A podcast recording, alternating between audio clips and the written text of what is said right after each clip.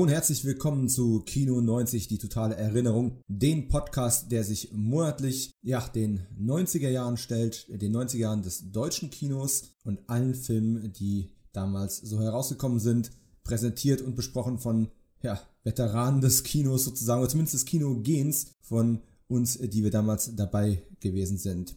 In dem Fall ähm, rede ich einmal von mir selbst. Mein Name ist Dominik Stark. Hallo, herzlich willkommen. Und dasselbe Willkommen gilt natürlich nicht nur unseren Hörern, sondern auch meinem heutigen Gast, meinem Freund, meinem Co-Host, dem Florian. Ja, hallo, einen verschneiten Gruß aus München, passend zum besprochenen Monat. Was ist dieses Schnee? Ja, das ist nicht das, wo auf dem Tisch ist, sondern tatsächlich draußen, wo man dann so Schneemänner machen kann. Ja, es schneit bei uns tatsächlich, ja. Ja, das auf dem Tisch, das war ja eher die 80er. Ähm, ja, stimmt. Äh, wir widmen uns ja hier den, den 90er Jahre Kino. Wobei natürlich gerade in den ersten Monaten einige Überlappungen mit den 80ern, mit den auslaufenden 80ern noch da sind. Ähm, sei es, weil die Filme in den 80ern in Produktion gewesen sind oder auch weil die äh, deutschen Kinocharts natürlich einen gewissen Zeitversatz gehabt haben. Das ging ja vor allem damals noch nicht so schnell über den großen Teich, wie das heute der Fall ist, wo wir teilweise äh, ja sogar mal ein paar Tage früher starten als äh, zum Beispiel in Amerika. Ähm, erinnerst du dich noch an solche Zeiten, wo man von den Filmen schon lange gelesen hat, bevor die überhaupt bei uns angekündigt wurden? Ja, klar, ich bin praktisch damit aufgewachsen. Ja, habe mir die Magazine geholt, Cinema, Kino-Hit, wie sie damals hießen in den 80er, 90er Jahren. Und da gab es ja auch schon die Kinocharts oder Vorschauen. Und die Filme waren ja teilweise bis zu einem Jahr alt. Ja, manche eben, ja, im Schnitt denke ich sechs Monate oftmals. Äh, da kommen wir ja heute dazu. Also viele Kinostarts von Januar 90 sind ja eigentlich aus der Summer Season 89 in den USA. Mhm. Ja, es ist, es war schon ein komisches, äh, ein komisches Jahrzehnt, diese 90er. Und äh, wir sind ja zusammen in der Teaser-Folge, die wir aufgenommen haben, schon mal drauf eingegangen. Aber da es jetzt hier die offizielle Nummer 1 ist, ähm, vielleicht auch nochmal ganz kurz zu, zur Motivation, sich überhaupt mit den 90ern zu beschäftigen. Ich habe ja immer gesagt, die 90er mag ich überhaupt gar nicht. Äh, gerade auch auf dem äh, Cine Entertainment Talk, wo wir beide ja schon den einen oder anderen Podcast äh, ausgefochten haben, reden wir ja immer wieder gerne von unserer Liebe äh, zu den 80ern, äh, mit denen wir in Anführungszeichen groß geworden worden sind. Ähm, das 70er Jahre Kino hat natürlich auch noch einen gewissen Stellenwert und äh, als filmhistorisch bewanderte äh, Cineasten gucken wir uns natürlich auch viel, viel ältere Sachen an. Aber die 90er sind da immer so ein bisschen hinter, hinten runtergefallen. Die 90er sind ein Jahrzehnt des Transit irgendwo gewesen. Es war ein sehr transformatives Jahrzehnt. Es, es hing irgendwo zwischen dem 21. Jahrhundert, in dem wir uns nun mehr oder weniger schnell vorwärts bewegen, und den analogen Zeiten, äh, den 80ern und davor. Wir haben die CGI-Revolution im Kino und auch im Fernsehen erlebt. Die Tricks wurden immer besser und äh, ja, während wir zum Beginn des Jahrzehnts noch äh, Bezahltelefone überall suchen mussten, äh, ja, ist die Matrix dann schon äh, mit, den, mit den Handys äh, durch digitale Welten gerutscht. Und das ist schon äh, ja, eine, eine Verwandlung, eine Verpuppung nicht nur der Technologie und unserer Gesellschaft, sondern auch natürlich des Kinos, das äh, gewissermaßen immer der Gesellschaft auch den Spiegel vorgehalten hat. Und das kann man wahrscheinlich erst sehen, wenn man mit einem gewissen Abstand auf die 90er zurückblickt. Als ich in den 90ern regelmäßig ins Kino gegangen bin, war es nichts Besonderes. Es waren halt die Filme, die gerade liefen. Da waren bessere dabei, da waren schlechtere dabei. Vor allem aber hat man sehr, sehr viel gesehen. Natürlich war ich damals noch sehr jung und es war jetzt noch nicht zwingend die äh, FSK 18 äh, Krache dabei, die kam dann eher später auf VHS oder dann eben auch auf DVD. Aber man hat doch sehr, sehr viel gesehen und sehr viel mitbekommen und hat es nicht als das Besondere wahrgenommen. Und äh, irgendwie ja, ich möchte jetzt nicht sagen, dass wir langsam alt werden. das wäre, das wäre ein bisschen despektierlich uns selbst gegenüber. Aber irgendwo ist es ja doch so. Wir waren damals dabei und sind wahrscheinlich die letzte Generation, die noch mit einer analogen Liebe zum Kino aufgewachsen sind, die noch äh, ja, Informationen aus Fernsehzeitschriften oder Fachmagazinen wie in der Cinema sich zusammensuchen mussten. Es gab noch kein Internet, das kam dann erst in den 90ern irgendwann auf und war auch noch nicht so allgegenwärtig auf äh, jedem Mobiltelefon, in jeder Gesäßtasche unterwegs, wie es heute der Fall ist äh, es war schon noch anders. Auch das Wissen über Filme zu sammeln war ein, ein, ein wesentlich aufwendigerer äh, Vorgang und nicht damit abgetan, dass man heute mal schnell auf Wikipedia etwas nachliest oder das Ganze mal eben googelt. Es war eine andere Zeit und wir haben sie noch erlebt und ich finde, jetzt darauf zurückzugucken, hat ein bisschen was von dem Effekt, den ich früher eben hatte, wenn ich in meiner Kindheit Leute davon ähm, sprechen hörte oder, oder Artikel gelesen habe, Fachabhandlungen gelesen habe, die sich mit den 50er und 60er Jahren beschäftigt haben. Ähm, es ist halt lang vorbei. Und trotzdem, vielleicht, auch heute noch relevant. Und zwar nicht nur, weil alles permanent remaked wird oder rebootet wird, sondern auch, weil, tja, nicht alles schlecht war und nicht alles gut. Und was davon gut oder was davon schlecht war, das äh, werden wir uns hoffentlich im Rahmen dieses Podcasts ein Stück weit erarbeiten. Hast du die 90er damals geliebt? Nicht wirklich, ganz ehrlich. Also auf den ersten Blick äh, wurden ja aus den, ja, aus den rohen charmanten 80er Jahre Kino, das glatt polierte Hochglanzkino der 90er. Wenn man, wenn man das oberflächlich betrachtet, betrachtet. Wenn man dann tiefer drauf reingeht, dann bekommt man schon mit, da gibt es ja doch einen Tarantino, einen Jurassic Park. Es gibt wirklich auch tolle Filme wie Forrest Gump, die Kevin Costner Titel, Tom Hanks äh, bringt Vielschichtigkeit auch mit ins Kino natürlich und äh, auch die Blockbuster haben wahrscheinlich noch deutlich mehr Fleisch am Knochen wie heutzutage. Ja, das wollen viele nicht wahrhaben, aber in den 90ern war es dann doch so. Also so Filme wie Der mit dem Wolf tanzt, das ist schon ganz großes Kino, episches. Wir werden sicher auch mal auf Hannibal Lecter zu sprechen kommen, Schweigender Lämmer. Und ja, trotzdem finde ich, muss man die 90er so in zwei fünf Jahreshälften aufteilen. Ja. Ja. So ab Mitte der 90er hat sich dann doch nochmal einiges geändert. Da ist es doch mainstreamiger geworden, berechenbarer, aber auch interessanter durch Tarantino mit Gewalt im Mainstream-Kino. Also ich freue mich riesig drauf. Aber in der Retrospektive muss ich auch sagen, irgendwie habe ich sie so als ungeil in Erinnerung.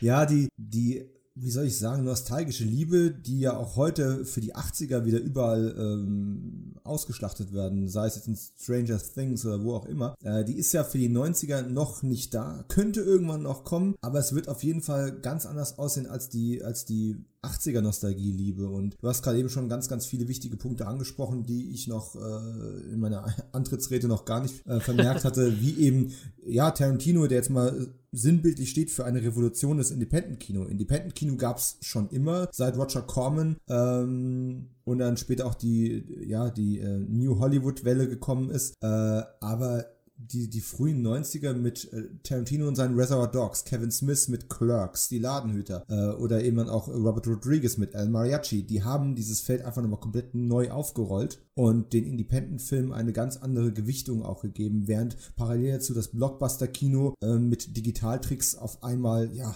eine ganz andere Form von Magie versprühen konnte, ähm, sei es nur in Jurassic Park oder in Terminator. Ich erinnere mich noch, was für eine Sensation es damals war, als man auf einmal die 100 Millionen Dollar Budgetgrenze mal gerissen hat. Das war bis dato unvorstellbar. Auch das haben wir in den 90ern erlebt und heutzutage, ja, da findest du ja kaum noch einen, äh, einen großen Blockbuster, der nicht 100 150, 200 oder 250 Millionen gekostet, plus Werbebudgets, äh, was einfach Wahnsinn ist. Und wenn man das noch durch die Inflationsbereinigung schickt, um Himmels Willen, ja, da kann es schon ganz anders da werden. Und wir nehmen diesen Podcast ja auf. Anderes Stichwort, was du gerade geliefert hast. Einen Tag nach dem 65. Geburtstag von Kevin Costner. Ja, und äh, auch der ist natürlich heute immer noch da und immer noch relevant, sei es mit seiner ähm, Country-Band oder eben auch äh, im Fernsehen. Aber die 90er war das einfach einer der Kinostars. Ja? Und äh, auch wenn er jetzt mimisch vielleicht eher so zu den Minimalisten zählt, äh, von Der mit dem Wolf tanzt über Bodyguard, Waterworld, ja klar, damals ein Flop, trotzdem mag den irgendwie gefühlt jeder. Ähm,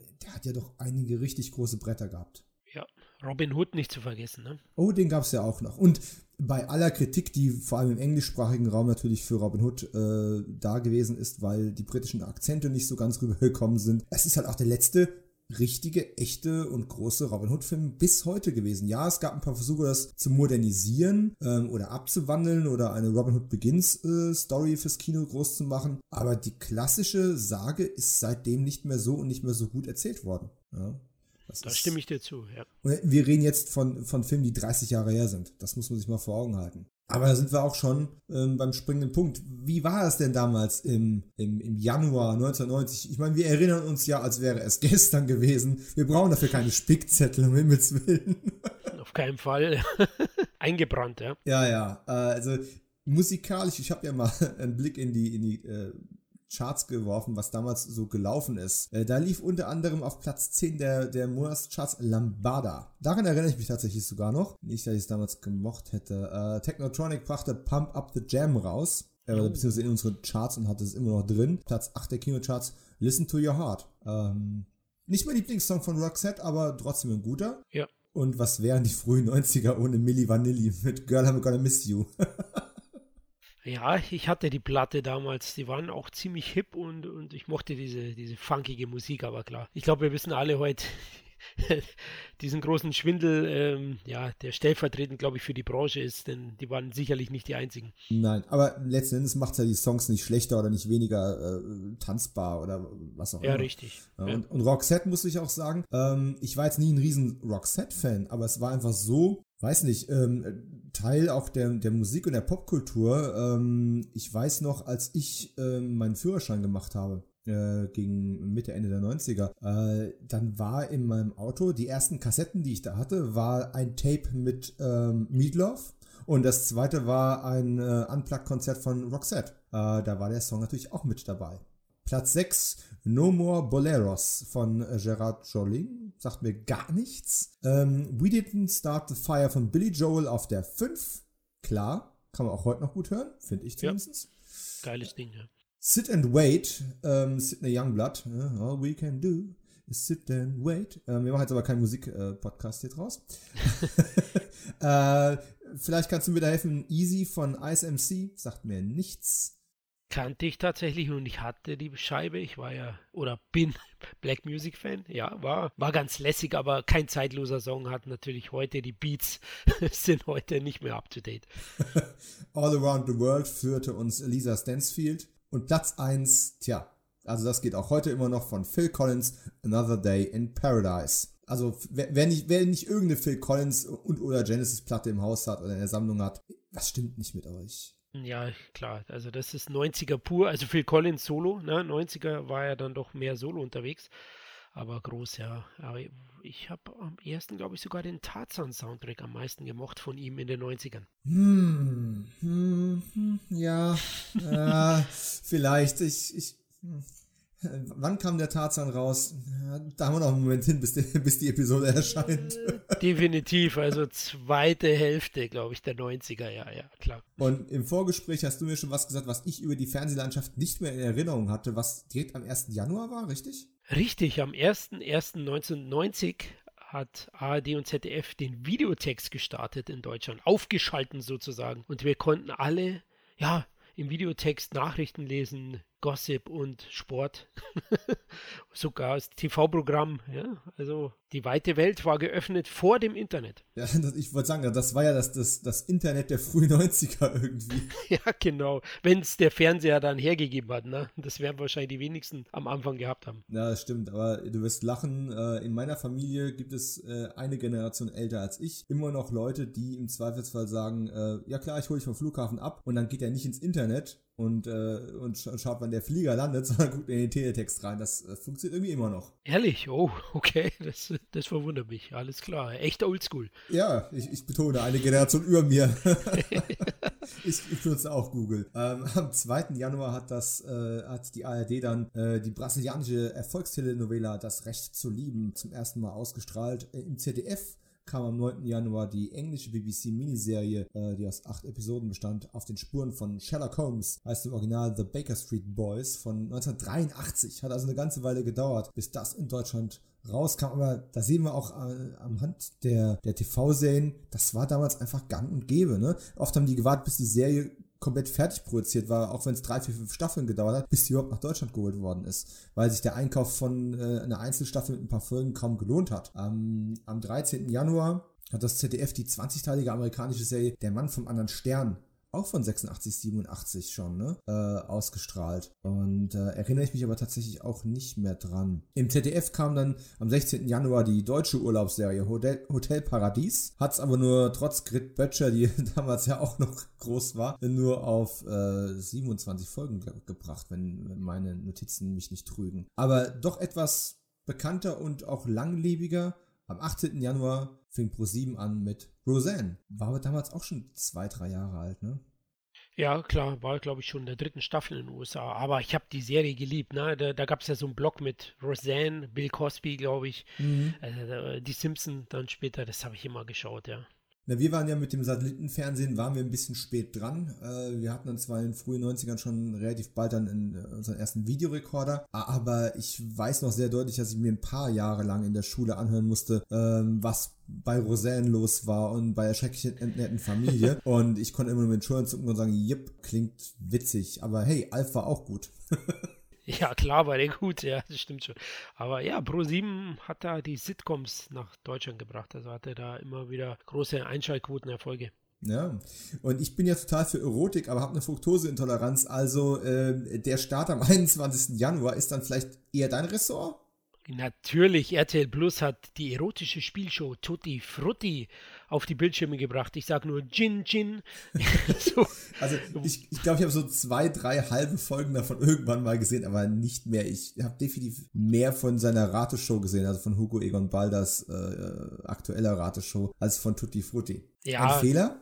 Ja, es war, also es war schon recht fruchtig, muss ich sagen. Also es hat mir immer wieder mal gefallen. Also ich mochte die Kirsche besonders gern.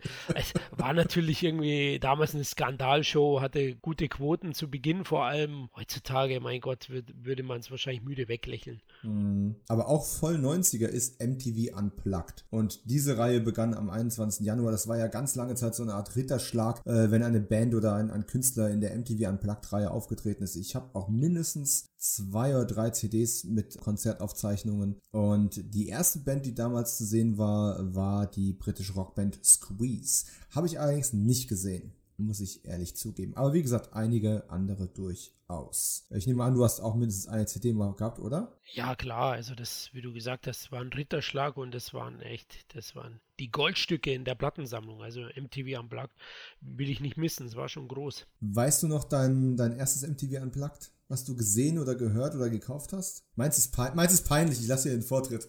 Tatsächlich langweilig wahrscheinlich Nirvana war es bei mir. Ja, Klassiker. Und, ne? äh, Klassiker, ja, genau. Also der Gänsehaut pur, große Band natürlich, die leider aufgrund des Ablebens oder Freitods vom, vom Leadsänger Kurt Cobain äh, ja nicht allzu viel Platten gemacht hat, aber das weiß ich noch, das war meine erste MTV Unplugged Platte, die ich bis heute besitze. Ja, das wird so das nächste wiederkehrende Thema dieser Podcast-Reihe, weil wir gucken 30 Jahre zurück und da werden uns einige Todesfälle an allen möglichen Stellen noch über den Weg laufen. Das ist ja so auch so ein bisschen ein Zeichen unserer Zeit und unseres Alters, dass äh, nach und nach momentan immer mehr auch von unseren kulturellen Idolen irgendwo das zeitliche segnen, äh, teilweise natürlich wesentlich später als Kurt Cobain. Übrigens, zum Thema Gänsehaut ich habe ja gesagt, meins ist ein bisschen peinlicher. Meine erste CD von MTV Unplugged war die äh, irische Band The Course. Ähm, nicht ganz so cool, aus heutiger Sicht, das als Mann zu sagen. Aber ganz ehrlich, ich habe das damals bestimmt ein Jahr lang äh, in Endlosrotation auch gehört, weil ich es tatsächlich irgendwie fetzig fand. Naja, äh, etwas, was du vielleicht fetziger fandest, äh, startete dann am 26. die Golden Girls. Ja, ich habe die geschaut, ganz ehrlich. Also man, man könnte es gar nicht glauben beim 14-Jährigen, 14-, 15-Jährigen, aber ja, ich fand das echt damals schon witzig und hey, wie bei jedem, natürlich war die Grandma die coolste, ja. Das stimmt. Und aus heutiger Sicht muss ich wirklich sagen, ich habe die ja damals, damals für steinalt gehalten. Aus heutiger Sicht äh, waren sie das gar nicht, aber die waren einfach so aufgemacht und das, das, das kam so Oma-artig rüber. Ich habe das nie hinterfragt. Aber äh, wenn ihr euch mal echt schockieren wollt, liebe Hörer, äh, googelt mal das damalige Alter der Golden Girls und äh, fühlt euch schlecht. Ja, vor allem von der Oma, ne? Estelle Getty heißt sie, glaube ich, die mhm. Schauspielerin. Mein Gott, die war ja bei Stopp oder meine Mami schießt, da habe ich mir gedacht, Wahnsinn, wir haben die, die denn, wir haben die, die dann hergerichtet, dass die so jung aussieht. Naja. naja. wir, wir hatten halt das Internet nicht, ne? da konnte man nicht so nachforschen. Ne? Da hat man alles geglaubt, was man auf dem Bildschirm gesehen hat. Ich würde ja jetzt sagen, die Verifikation von Informationen ist im Internetzeitalter viel einfacher geworden. Allerdings, äh, das Internet ist ja auch durchaus voll von Fake News.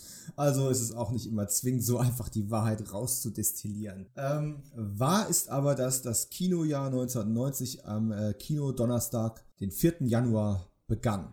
Und am 4. Januar starteten die folgenden Filme, über die wir kurz oder auch länger mal sprechen wollen. Nummer 1 auf meiner Liste ist Black Hill, ein britischer Film von 87, den ich ehrlich gesagt nicht kenne, nie gesehen habe und das Einzige, äh, was mir da beim Überfliegen ähm, ins Auge gestochen ist, ist, dass Katharine Schell von der Mondbasis ähm, Alpha 1 da mit dabei gewesen ist. Aber mehr kann ich dazu leider nicht beisteuern. Hast du den jemals gesehen oder davon gehört? Nein, tatsächlich nicht. Also den kenne ich auch nicht. Ähm, ja, es ist interessant, auf was für Filme man bei so einer Retrospektive dann stößt.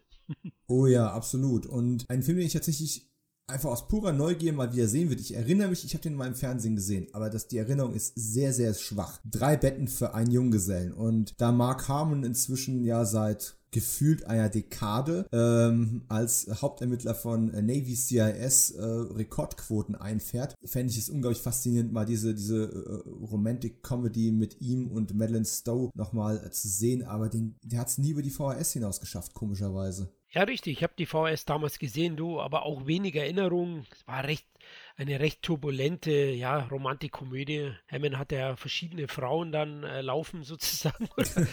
Wir sind ja in den 90ern, da darf ich ja noch ein bisschen politisch unkorrekter reden. Aber so hat man es damals gesagt und gab es halt immer so Verwicklungen, Verwirrungen. Äh, ja, ähm, ganz großes Kino war es nicht, Leute. Also das ist sicherlich nichts, was ihr jetzt äh, für ein Heidengeld ähm, erwerben müsst auf VHS. Also ja, ist okay gewesen damals. Ich habe es gesehen, habe ihn aber in, oder hatte nie das Bedürfnis, den zweites Mal zu schauen. Ja, aber wenn man sich jetzt mal so Mark Harmon, äh, wenn man jetzt aus den letzten zehn Jahren Navy CS kennt, jeder hat ja mal irgendwie eine Folge zumindest gesehen, ich sogar ein paar Staffeln, bis es mir irgendwann zu blöd wurde. Und wenn man sich dann Mark Harmon in den frühen 90ern anschaut, muss man ja wirklich denken, der wäre digital de-aged irgendwie. Großartig im Gesicht verändert, bis auf Falten aber sich eigentlich nicht, aber die, die weißen Haare im Vergleich zu diesem fast schwarz von damals, das ist schon ein krasser Kontrast einfach. Äh, aber übrigens mit 3,7 Millionen US-Einspiel und äh, Platz 123 in den amerikanischen Charts war es jetzt auch nicht der Überflieger von Film.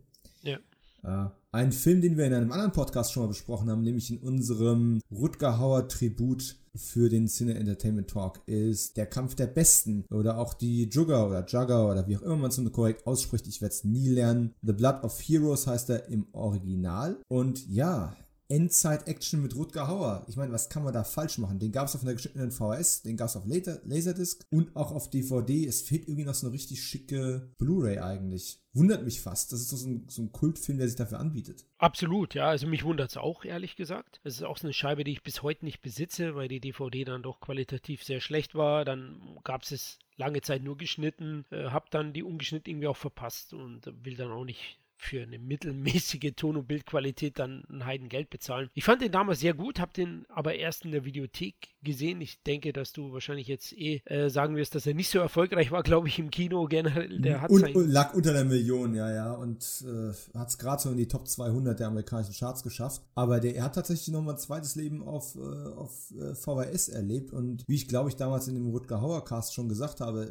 wir sind jetzt auf Conventions im, vor zwei Jahren noch Fanclubs über die Füße Füße gelaufen, die dieses Spiel nachspielen. Also er hat doch einen gewissen nachhaltigen Effekt auf die Popkultur irgendwo doch gehabt. Ja, der hat diese Sportart, die heißt glaube ich auch Jugger oder Jugger, praktisch gegründet, ja. Ähm, der Film mit. Ist ja so eine Mischung aus Endzeit und Sportfilm generell. Die Stärken sind dann die gute Besetzung am Ende. Atmosphärisch fand ich ihn immer schon gewisserweise auch brachial. Ja, also hat schon auch Gewalt, war ja lange Zeit indiziert, ich glaube bis 2015. Mhm. Und auch so insgesamt äh, recht spannend. Also einfach gute Genreunterhaltung, die man auch heute noch schauen kann. Besetzung wollte ich noch erwähnen. Rutger Hauer, Vincent D'Onofrio, Delroy Lindo, Richard Norton, Joa Chen und Hugh Keats Byrne, das ist der Bösewicht von Mad Max 1 und Mad Max Fury Road. Also einen mm. guten Cast. Äh, gedreht wurde der Film auch atmosphärisch, ja. Er spielt in Australien, ist auch gedreht worden in Australien an denselben Orten wie Mad Max 3 und Pitch Black. War auch einer der ganz frühen Filme, wenn ich mich recht erinnere, von, von Vincent D'Onofrio. Und ähm, ja, der, der, hat sich ja dann zum Tod von Rutger Hauer dann auch via Twitter äh, gemeldet und auf diesen Film nochmal verwiesen.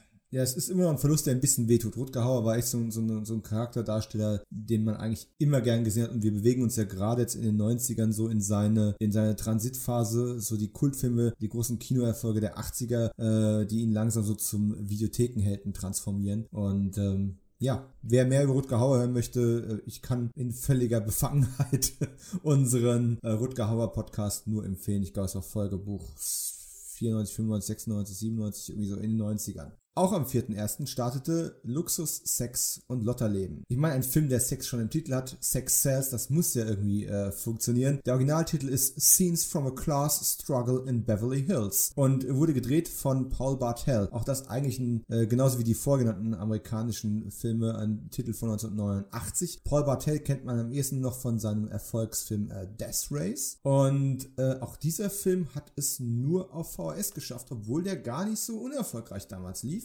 Ähm, hat auch in Amerika zumindest mal äh, knapp über 2 Millionen eingespielt und ist ein Remake von Jean Renoirs äh, Die Spielregel von 1939. Ja, ist halt so eine klassengesellschaftssozialkritische Comedy, ähm, die ich aber auch nur noch ganz, ganz dünn in Erinnerung habe. Und selbst äh, auf YouTube mal einen Trailer zu finden in einer halbwegs vernünftigen Qualität ist ein Kunststück. Paul Bartel und sein äh, Lotterleben. Was denkst du, Florian? Oh, auch nie gesehen. Ich muss aber auch sagen, Titel, die man nur mit dem Einser-Abi in Englisch äh, aussprechen kann, da habe ich mich schon als Jugendlicher schwer getan.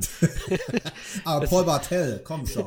Ja, Paul Bartel ist ein interessanter Mann, aber damals habe ich irgendwie äh, ihn nicht, äh, sagen wir mal so, der hat nicht so auf dem Cover geprangt. Ne? Damals Nein. war das nicht so Nein. ein Paul Bartel-Film. Äh, deswegen, ja, habe ich den irgendwie ignoriert und heute, hast du ja erwähnt, kriegt man den praktisch nicht mehr.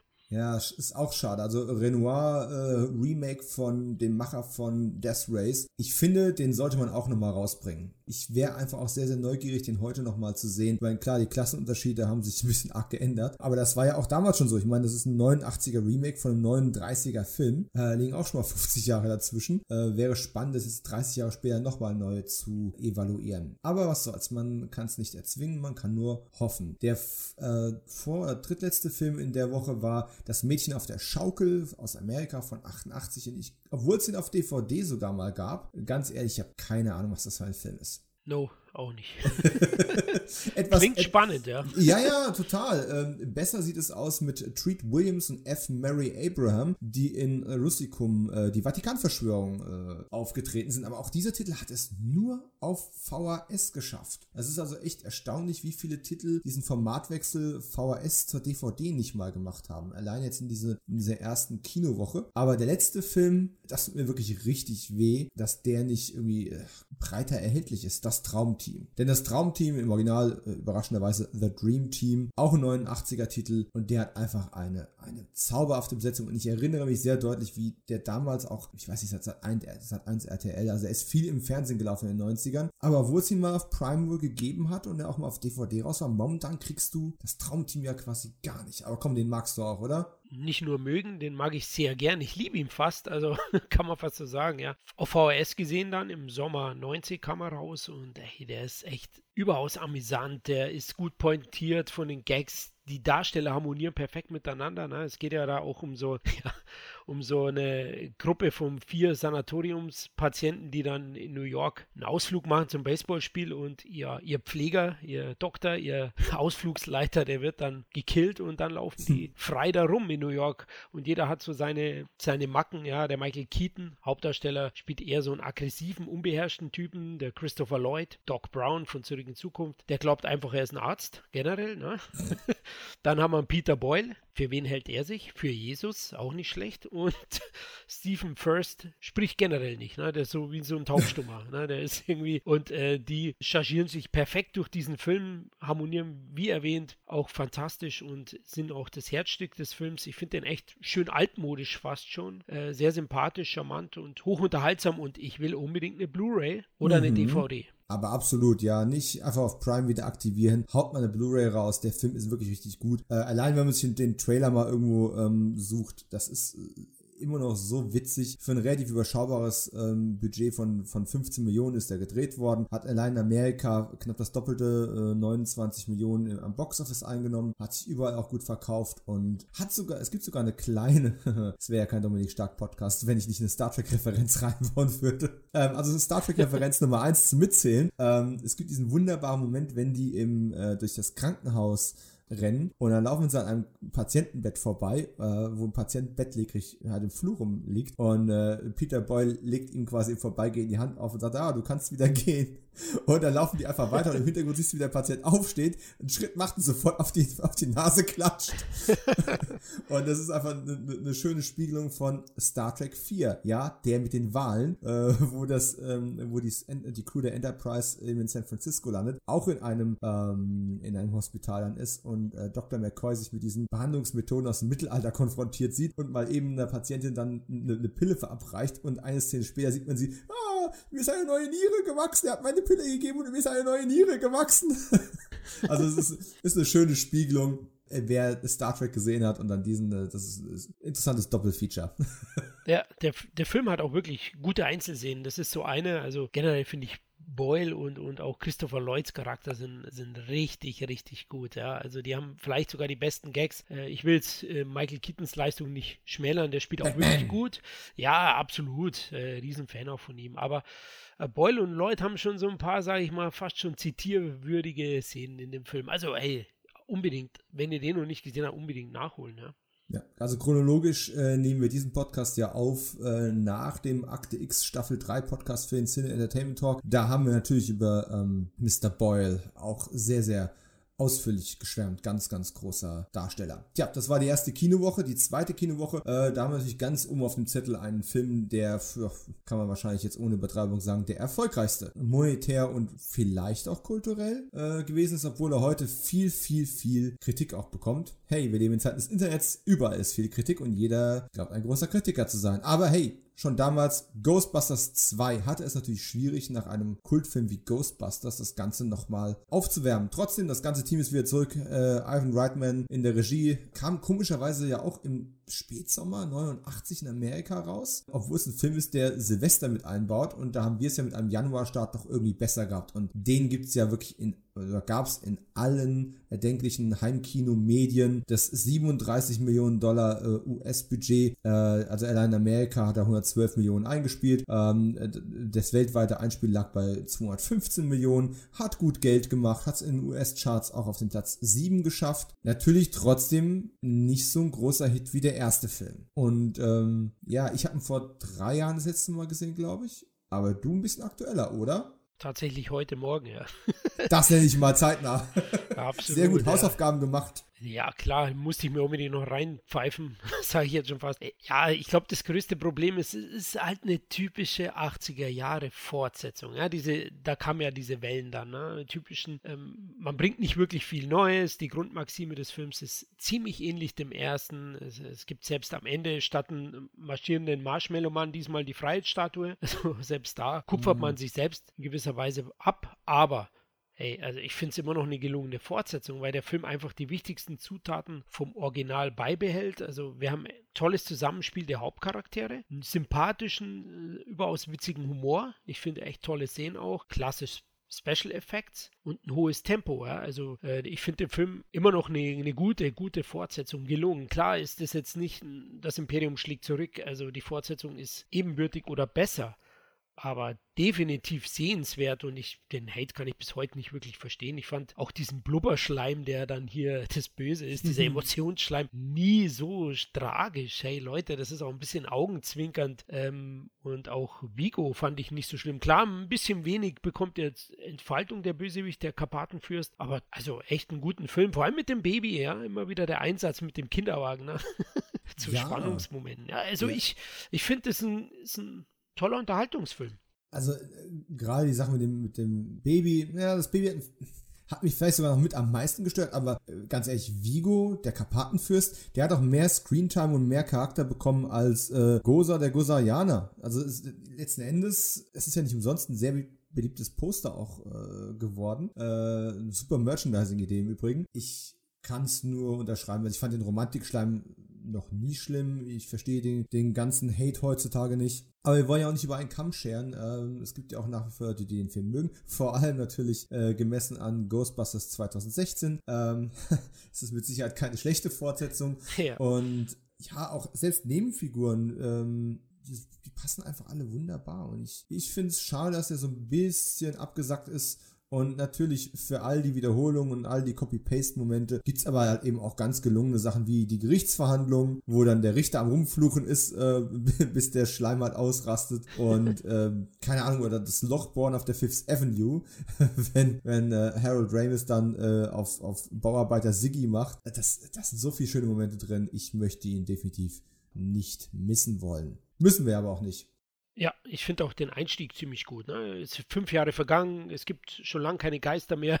Sie werden von der Stadt verklagt, weil sie haben ja ganze äh, Wohnblöcke in die Luft gejagt, sozusagen ja. im ersten Teil. Das, ich fand das echt einen sehr, sehr guten Einstieg auch. Geburtstagspartys müssen sich über Wasser halten. Ne? Ja, wen ruft ab, die, ne? ja, Genau. Da fragen sie die Kinder, wen ruft ihr Hugo Call? Und dann sagen die Muscle Man. statt die Ghostbusters. Also, hey, das macht alles Spaß. Es macht richtig Spaß und ich denke auch in der Retrospektive und wenn man jetzt eben das Female Remake gesehen hat oder Reboot, kann man sicherlich dem Film äh, mehr abgewinnen, denke ich auch. Und der hat dann auch Reputation erhalten. Etwas zumindest. Plus beste Titanic-Film aller Zeiten. Also dieser, dieser, dieser Moment, wenn die wirklich am, am Telefon dran sind, von wegen, ne, die Titanic sei gerade eingelaufen. Und es ist ein Spruch, den ich immer wieder bringe, äh, in Hinblick auf Ghostbusters 2. Tja, lieber später als nie. Ich finde es grandios, also wirklich. Ja. ja. wir hatten auch noch vereinzelte Wiederaufführungen, äh, die natürlich irgendwo im, im Kinojahr noch auftauchen. Äh, ich erwähne es nur, weil der formhalber 1956er deutsche Film Die Halbstarken mit Horst Buchholz, den gibt es auch noch auf Blu-ray, aber sollen sie jetzt mal hier in den 90ern nicht groß tangieren. Letzten Endes gibt es am 11.01. Jahr noch einen weiteren Film, der ist, tja, irgendwie nicht ins digitale Zeitalter geschafft hat. Und ich frage mich, ob das an dem Titel liegen könnte. Hm, die Rede ist natürlich von How to Make Love to a Negro Without Getting Tired oder Die Kunst, einen Neger zu lieben. Ich lese das nur ab. Ich habe das nicht erfunden. Ich möchte damit keine politische Aussage machen, um es festzuhalten. Es ist eine französisch-kanadische Produktion von 1989, die auf VHS immerhin noch rausgekommen ist. Aber das äh, ist dann auch das Ende der Spur und ich habe ihn nicht gesehen. Ja, ich auch nicht. So französisches Arthouse, also klingt ja fast schon so. ähm, ja. da, da tue ich mich generell etwas schwer. Ich glaube, der lief mal im ZDF irgendwann mal nachts und ich habe mal vorbeigeseppt, ähm, bin aber jetzt thematisch nicht so bewandert oder äh, thematisch hat mich der Film nicht so angesprochen, deswegen bin ich nicht dran geblieben. Äh, der Titel ist wahrscheinlich das Kurioseste an dem Titel, an dem Film. Wahrscheinlich, wobei ich tatsächlich das kanadische Kino äh, schon sehr früh lieben gelernt habe. Vielleicht manchmal sogar noch ein bisschen mehr als das Französische. Ist auf jeden Fall ein interessantes ähm, Sujet. Ich empfehle einfach mal das, das Covermotiv, das Postermotiv äh, von dem Film zu googeln. Das ist tatsächlich sehr, sehr originell. Aber kommen wir von einem Film, äh, den ich nicht gesehen habe und der nicht so dein Fall gewesen ist, zu einem Film, der aus Gründen, die sich mir nicht erschließen, dein Fall, tja, ist Lock Up. Überleben ist alles. Du, es wundert mich jetzt fast. Was? Also nicht so dein Fall, ne? Okay. Äh, also ich halte Luck Up tatsächlich für einen der unterschätztesten Stallone-Filme überhaupt. Ich schätze den sehr, auch für seine geerdete, zurückgefahrene äh, Inszenierung. Der Film ist ganz klar nicht so reißerisch wie viele andere Stallone-Filme, auch nicht ganz so reaktionär und actionreich, sondern definiert sich mehr als Knast-Thriller, hat eine grandiose Kulisse. Es gibt nur ganz wenig Knastfilme, die, die so eine Atmosphäre erzeugen, finde ich. Äh, Stallone hat ja auch mit ja, Originalinsassen gedreht, sozusagen. ähm, gibt es ja auch das große Footballspiel. Ähm, bietet einen tollen Cast, eben Sly, sein Gegenspieler, Donald Sutherland, ganz groß auch als Gefängniswärter, der Stallone ein bisschen länger bei sich haben möchte. Kann man so sagen. Wahre Liebe gibt es nur unter Männern, ne?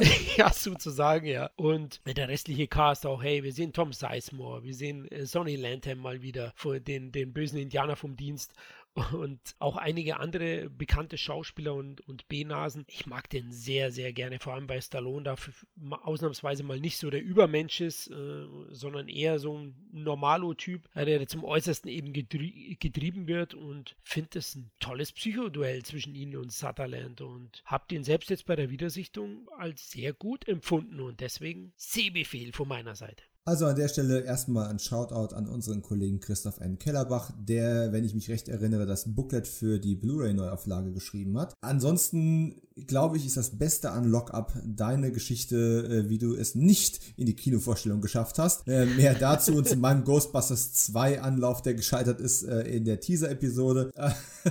aber ja, du, ich habe ihn, ich habe ihn jetzt auch in Vorbereitung auf den Podcast nochmal gesehen und nee. Also das Problem ist nicht, dass der Film irgendwie was wirklich falsch macht. Meiner Meinung nach ist es der fehlende Fokus, der es ein bisschen schwierig gestaltet. Der Film vereint eben ähm, Knastdrama, ein ganz geerdetes Knastdrama ähm, mit ein bisschen Action-Thriller, vor allem gegen Ende für den Showdown, äh, mit Sportfilmen, mit allem Möglichen und er verliert einfach so ein bisschen das Ziel aus dem Augen. Er geht ähm, mit 104 Minuten gar nicht so unglaublich lang, fühlt sich aber deutlich länger an. Der fühlt sich ein bisschen an wie zwei Stunden plus X. Und das liegt einfach daran, dass wir hier Subplots haben, die nirgends wirklich hinführen. Ne? Gerade äh, First Base, sein, sein, erstes, sein erster Freund im Knast oder die erste Person, auf die sich äh, Stallones Charakter, der, äh, wie heißt er, Frank Leone, yes. ähm, äh, so einschießt äh, und er beschützen möchte und er ein tragisches Schicksal erleidet. Das ist so ein Subplot, der äh, einfach nirgends hinführt. Ich weiß was, wofür es da ist. Es soll die Spannungsschraube weiter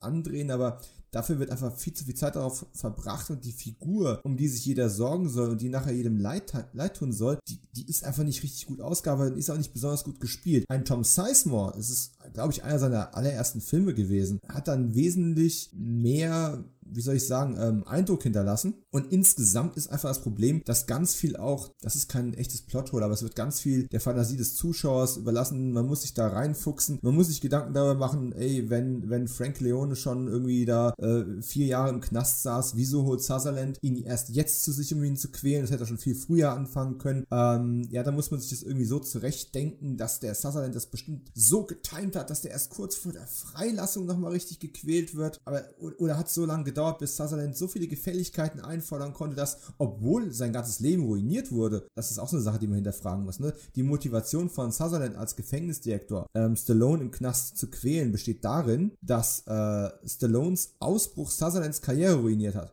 Ganz ehrlich, der war vorher Gefängnisdirektor und ist jetzt Gefängnisdirektor. Es hat sich nicht wirklich viel verändert. Also das ist alles ein bisschen auf sehr, sehr wackelige Füße gestellt.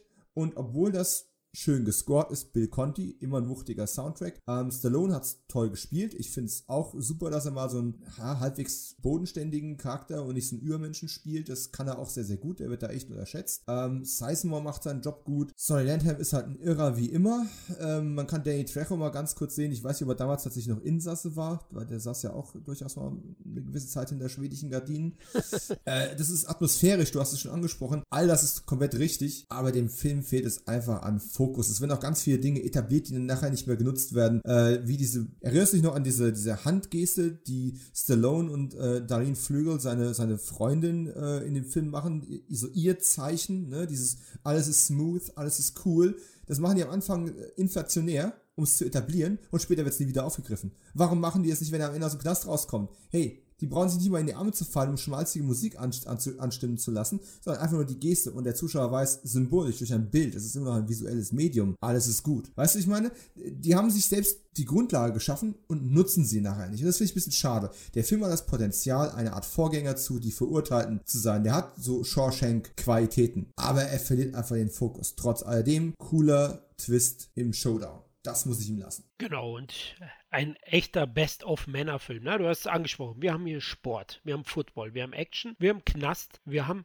ein bisschen Emotion und dazu noch Scheiße, wir haben Autos. Ja, oh, Autos. Oh Gott, ja, dieser, dieser Carshop. mich, mich würde wirklich mal interessieren, wer war in Amerika schon mal im Knast gewesen und kann mir versichern, dass es äh, solche Carshops im Gefängnis gibt, wie man sie in Death Race zu sehen bekommt, also im Remake und auch im Lockup. Irgendeiner muss es ja finanzieren, muss die teuren Autoteile für Oldtimer in den Knast bringen, damit äh, Insassen daran rumschrauben können. Das äh, sollte mir bitte mal jemand erklären. Ich würde mich freuen, wenn das wirklich so ist. Das klingt irgendwie nett ich wollte gerade sagen, ausschließen würde ich nichts. Ne? Also, nein, nein, nein, nein. Ich also, bin nur neugierig. Ja, ja und äh, du hast ja gesagt, im Finale kommt die Action dann auch nochmal zum Zug und die fand ich wunderschön wuchtig und auch emotional. Man hat dann doch schon eine Verbindung zu Stallone aufgebaut und da gibt es ja die eine Szene dann, äh, wo dieser eine Wärter ihn praktisch provoziert, indem er sagt, ja, schau mal her, ich habe hier ein Bild und morgen komme ich raus und die mm. werde ich mir mm. vornehmen. Ne? Und dann, dann flippt Stallone aus und sagt, du mein Freund, vergewaltigst keine mehr. Bah! Dann gibt es einen in die Eier. Oh Mann, hey. Ich habe gefeiert als 16-Jähriger und ich feiere heute noch dafür. Ach, okay. Ähm, ja, ich, ich kann das ein oder andere auch von deiner Seite natürlich verstehen. Ähm, strukturell hat der Film vielleicht die eine oder andere Schwäche. Ich finde ihn nochmal ein tolles Actionbrett aus den 80er, 90er Jahren, eigentlich 80er, er ist 89 entstanden und war in den USA eigentlich so ein richtiger Flop, ne? Kann man so sagen. Ich glaube, der hat nicht mal sein Budget eingespielt, ne? Äh, hat es aber trotzdem in die US-Charts noch geschafft. Das fand ich äh, recht erstaunlich dann doch. Ich, ich mach, es macht den Film jetzt auch nicht richtig schlecht. Also wenn man schon die meisten berühmten Stallone-Filme gesehen hat, dann sollte man den hier definitiv auch in der Sammlung haben. Deswegen habe ich mir damals auch gekauft. Ja, aber er, er könnte eben relativ leicht wesentlich besser sein. Und was ich tatsächlich mal empfehlen würde, ist an der Stelle auch die Original-Tonspur zu nehmen. Nichts gegen die recht solide Synchro, aber gerade Sutherlands Charakter verliert im Deutschen das sadistisch Verspielte, was er im, im O-Ton noch deutlich stärker rüberbringt. Die nächsten Filme haben, glaube ich, wir beide nicht wirklich gesehen. Ich will sie trotzdem der Vollständigkeit halber mal angesprochen haben. Also der letzte Film vom ähm, 11.01. ist äh, eine Dokumentation von Rosa von Braunheim, Überleben in New York. Der lief aber, soweit ich weiß, auch nur im Kino und ist eine Fortsetzung von, äh, hat eine Fortsetzung bekommen, äh, 2010 mit einer weiteren Doku namens New York Memories, aber mehr kann ich dazu auch nicht beitragen. Und dann sind wir schon am 18.01., die nächste Kino-Donnerstag-Woche, mit dem deutschen Film Butterbrot mit äh, einer Starbesetzung, ne? Heinz Hönig, Uwe Ochsenknecht, bekam das Prädikat besonders wertvoll und ich habe ihn nicht gesehen. Kennst du den? Nein, allein. Also ich esse gern Butterbrot, aber der Film, der, als Filmtitel fand ich schon immer schwierig. ja, wenn es jetzt wenigstens noch, noch ein Sequel namens Salami gegeben hätte oder so irgendwas, aber dass man irgendwie das zusammenlegen kann, aber war halt irgendwie nicht. Es gab aber direkt in derselben Woche noch einen Film, der das Prädikat besonders wertvoll bekommen hat und das ist Danny der Champion, eine britische Produktion von 89 mit äh, Stars wie unter anderem Jeremy Irons, äh, Robbie Coltrane. Ich meine, den habe ich mal im Fernsehen gesehen, aber der ist genauso wie Butterbrot momentan nicht äh, im, fürs Heimkino verfügbar. Und wohlgemerkt, wenn ich sowas Podcast fallen lasse, ist natürlich immer nur eine Momentaufnahme. Der kann morgen auf DVD angekündigt werden oder auf irgendeinem Streaming-Portal landen, dann ist das halt so. Ja, aber ein Film, den ich früher mal gesehen habe und den Filmemacher schätze ich sehr, aber es ist eine ganze Weile her, länger auf jeden Fall als bei dir. Das ist der starbesetzte Family Business von Sidney Lumet. Den gibt es ja auch aktuell wieder auf einer Blu-ray, ich glaube von Koch Media, richtig? Nein, von äh, WVG, glaube ich. Oh, okay. ja. Entschuldigung, ziehe ich zurück, aber es kommt noch eine Kochdisk. ja, sehr gut, sehr gut, ja. Und habe ihn habe die Blu-ray-Veröffentlichung zum Anlass genommen, den Film nochmal anzuschauen. Haben damals zu VHS-Zeiten geschaut. Äh, Finde ihn überdurchschnittlichen äh, Streifen, äh, ja, eine gut gespielte Gauner-Dramödie, die ist recht unterhaltsam. Lebt von den drei Stars, es geht ja um drei Generationen. Einmal Dustin Hoffmann, äh, der, das, der Mittelteil, dann äh, Sean Connery, äh, der Opa sozusagen von Matthew Broderick, der der jüngste ist, von einem Dreigestirn und die machen im Laufe des Films einen Bruch, ja, und da passiert dann das äh, Unvermeidliche, dass der junge Matthew Broderick dann äh, eingekastelt wird, sagt man bei uns, oder dass es dann passiert und dann äh, gibt es natürlich Spannungen in der Familie aufgrund dessen. Ich finde, Connery ist hier herausragend, also er ist wirklich der stärkste Darsteller. Er spielt den kriminellen Großvater mit Prinzipien, also wirklich tolle Performance. Inhaltlich ist das Ganze aber nicht so ganz überzeugend. Ne? Es plätschert so ein bisschen vor sich hin. Die Charaktere bekommen auch ein bisschen zu wenig zu tun. Äh, da hätte ich mir schauspielerisch vor allem bei dem Gespann mehr gewünscht und da wäre auch mehr drin gewesen. Vor allem auch Regisseur, du hast das ja schon erwähnt, Sidney Lumet, ein ganz großer, also ja, ich war doch ein bisschen enttäuscht, wo ich ihn jetzt nochmal angeschaut habe. Muss sagen, der ist unterhaltsam, der ist nett. Ja, aber nett ist halt nicht wirklich großes Kino. Ist mit Sicherheit kein Höhepunkt in der Karriere von irgendeinem der Beteiligten. Der Regisseur ja. hat bessere Filme gemacht. Connery, Hoffman, Matthew Broderick. Und das ist so ein bisschen mein Problem. Ich glaube, ich war nie besonders heiß auf den Film, weil ich Matthew Broderick nie besonders gut fand. Ich habe ein paar Filme von ihm gesehen, einige sogar, wenn man es mal alles zusammen ähm, sortiert. Aber ich war tatsächlich nie ein großer Fan. Aber das US-Einspiel hat es gerade mal auf 12 Millionen ähm, geschafft, der Platz 73 der US-Charts. Der Rotten Tomato Score liegt bei 38. Das ist nicht gut. Oh. Ja, IMDb kommt auf 5,7. Das ist auch alles nur so äh, Mittelfeld. Und wie du schon gesagt hast, bei so einem Cast hätte halt mehr drin sein müssen. Ich hatte jetzt ein bisschen gehofft, dass du zur Ehrenrettung sagst, oh, der ist aber fantastisch gealtert. Den hätte man, sollte man wiederentdecken. Aber das klingt eher so nach, naja, wenn ich mal irgendwann meine, meine Sydney-Sammlung vervollständigen möchte, dann hole ich mir die Disc. An der gibt es wahrscheinlich nicht viel zu meckern, aber der Film an sich ist halt so, wie sagt man im Jahr 2020 noch, meh. Richtig, ich, ich würde sagen, John Connery ist es schon wert, äh, den Film zu schauen. Er spielt wirklich toll. ähm, so ein bisschen den Proletenoper, also finde ich, find ich klasse. Aber ja, also ist wahrscheinlich nichts jetzt, wo ihr euch unbedingt kaufen müsst. Wenn, wenn er vielleicht mal bei Prime ist, ne? Mhm. Vielleicht wäre das eine Möglichkeit oder im TV läuft. In Deutschland hat er ja doch fast 600.000 Zuschauer gehabt. Oh, doch so viele? Ja. Guck mal. Siehste. Also ja. da haben die Namen dann doch gezogen. Also jetzt im Gegensatz zum Beispiel zu Traumteam, der hatte 165.000. Puh, das ja. ist, ja. Aber ich, ich gefühlt würde ich sagen, ist Traumteam öfter im Fernsehen gelaufen. Aber es ist nur, eine, nur ein Bauchgefühl glaube auch. Würde ich jetzt auch sagen und ist auch der bessere Film. Definitiv. Es gab, ich habe ihn nicht gesehen, ich habe nichts gegen Hannes Jennecke, ich habe sogar etliche Filme von ihm sehr gerne gesehen, aber das kam ein bisschen später. Ich glaube, meine Jennecke-Phase war eher so mit 90er, Schatten der Wüste gehörte nicht dazu. Und äh, wenn du den auch nicht gesehen hast, kommen wir zum letzten Film vom 18. Januar und das wird wieder ein bisschen interessanter.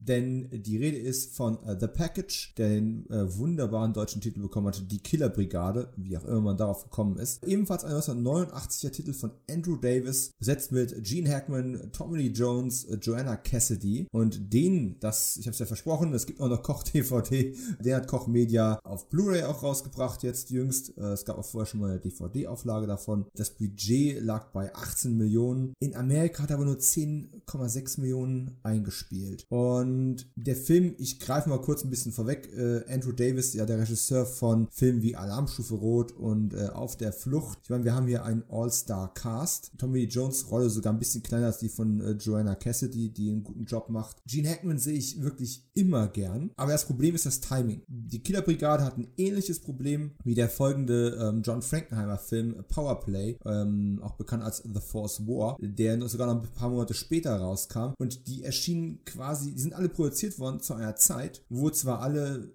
schon, naja, vom, vom, vom Fall des Eisernen Vorhangs gesprochen haben äh, und vom Ende des Kalten Krieges, aber er war eben nicht wirklich da und er war nicht wirklich greifbar und er war keine Realität. Und dann sind die Filme fertig produziert worden, kamen raus und wollen nachhaltig äh, Kasse machen und dann fällt die Mauer und der Kalte Krieg ist vorbei und auf einmal sind die Filme von der Zeit überholt worden. Guckt man sich die heute an, ist das Problem natürlich weniger dramatisch, weil es ist sowieso dann ein historischer Film, ob der, ob der damals ein paar Monate früher oder später rausgekommen ist, spielt 30 Jahre später keine Rolle mehr und man kann den Film als das nehmen, was er eigentlich ist. Aber es hat ihn natürlich wirtschaftlich damals echt das Genick gebrochen. Und das gilt, wie gesagt, sowohl für die Killerbrigade als auch für Powerplay. Äh, da arbeite ich gerade an, an einer, kleinen Dokumentation für. Ich habe ja ein Fable für ähm, John Frankenheimer. Ja, aber wenn du den jetzt heute ansiehst, und ich weiß nicht, ob du ihn damals schon gesehen hast, wie findest du die Killerbrigade, Florian? Ja, ich habe ihn damals auch gesehen.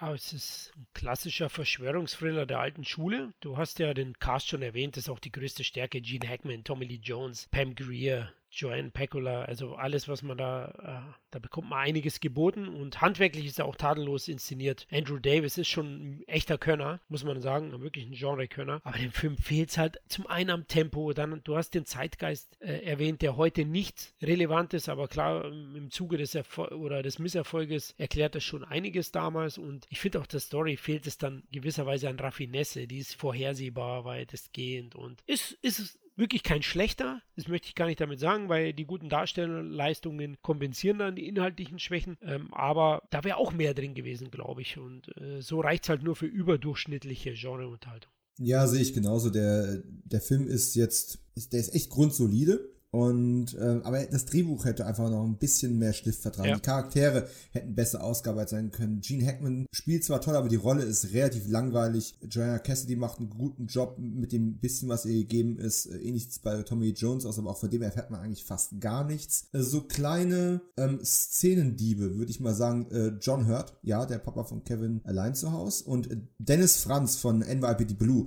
hat auch eine sehr schöne Nebenrolle und die stehlen denen fast so ein bisschen die Show. Ähm, ich habe habe John Hurt selten als so ein kaltschnäuziges Arschloch gesehen. Und Dennis Franz spielt halt so eine Dennis Franz-Rolle. Das passt einfach. Ja.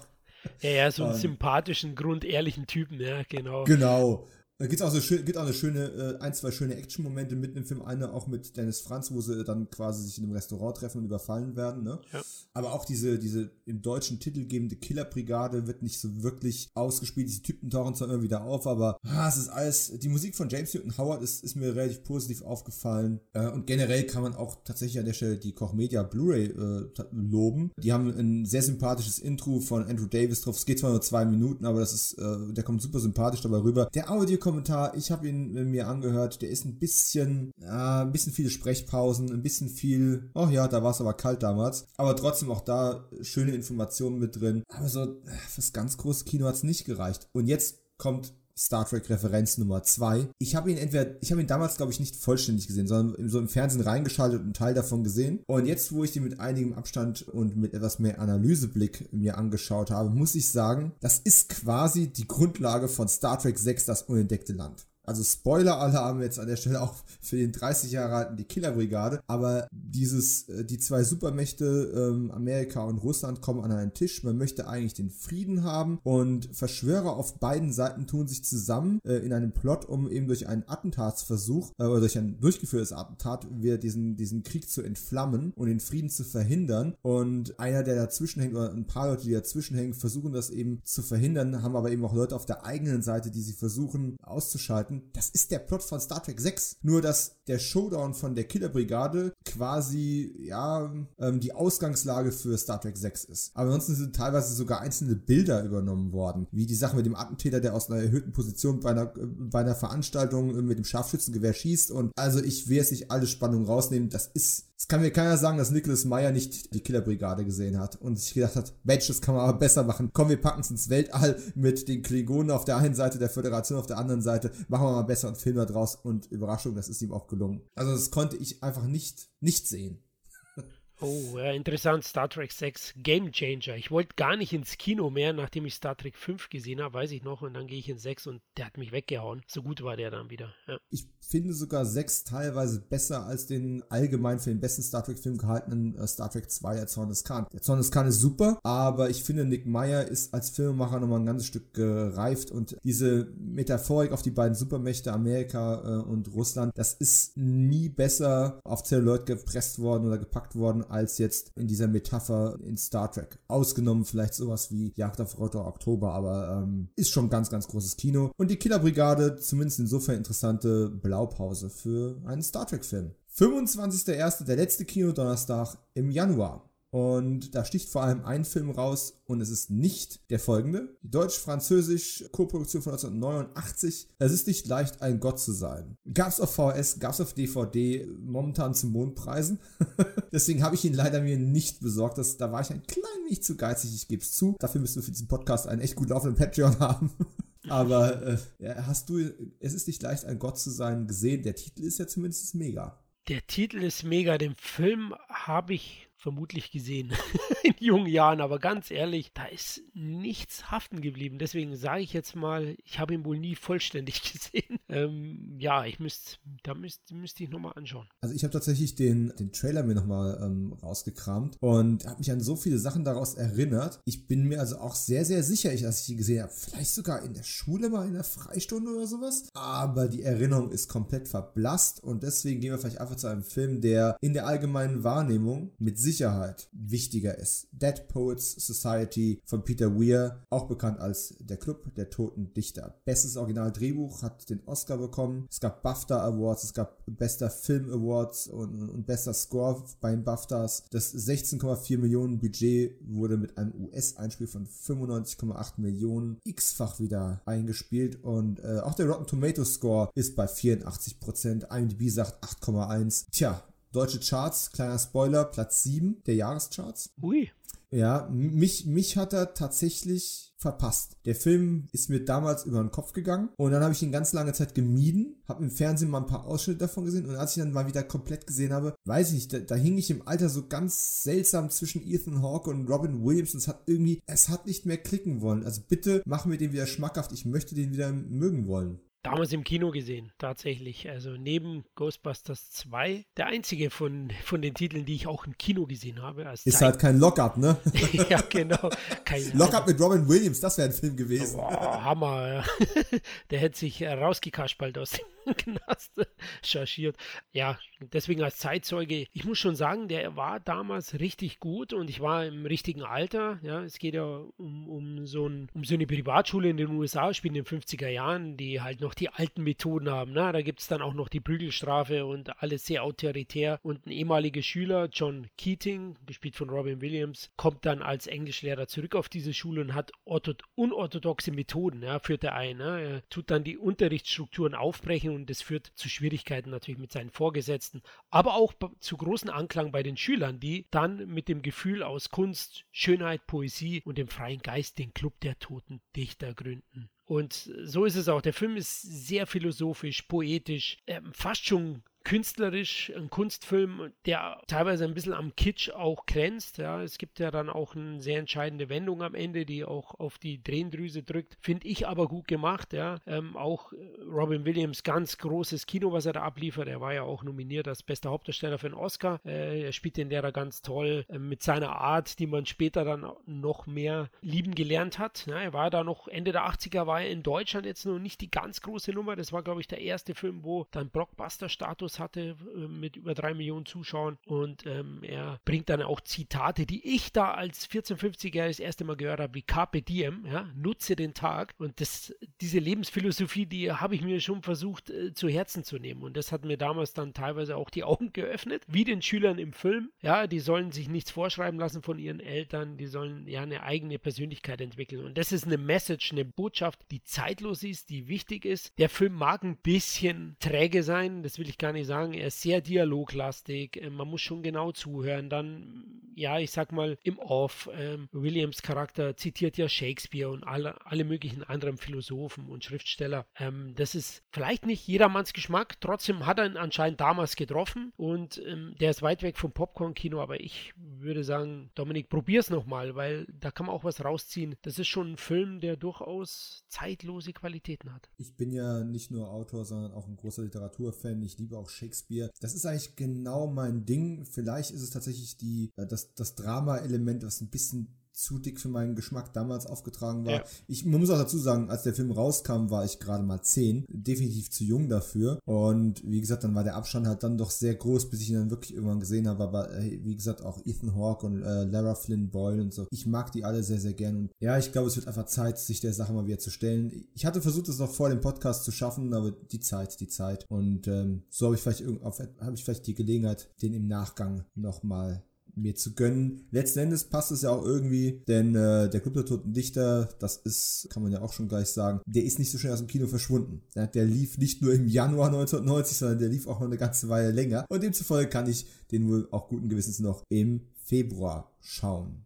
Jesus von Montreal, eine französisch-kanadische Produktion von 89, gibt es zwar auf DVD, habe ich aber nie gesehen. Der kam auch noch raus. Äh, genauso wie die deutsch-französische Produktion Liebe, Tod und Kleine Teufel von 88. Zudem habe ich nicht mal großartig Infos finden können. Ich weiß nur, dass er gestartet ist. Und ein Film, der wohl eher was für unseren CET Tom wäre. Kickboxer 2, Blood Brothers. Nee, kenne ich auch nicht. Amerikanische, amerikanische Hongkong-Produktion ist von 1990. Es gibt wohl auch eine DVD, die aber komplett gecuttet ist. Und soweit ich das weiß, ist das quasi der dritte Teil der Karate-Tiger-Reihe von Jean-Claude Van Damme. Aber hier verweise ich gerne an Tom, der sollte das mal irgendwie korrigieren und uns da mal belehren, weil, und ich vermute, 1990 bist auch du noch nicht zu Kickboxer 2 Blood Brass ins Kino gelaufen, oder? Ins Kino nicht, aber ich habe ihn damals auf Video gesehen, wenn ich ehrlich bin. Oh, ja, oh, er, er, da ja, mich. Ja, er gehört zu der Reihe No Retreat, No Surrender. Also in Amerika hieß die Reihe so. Bei uns äh, wurden daher einige Titel, ja,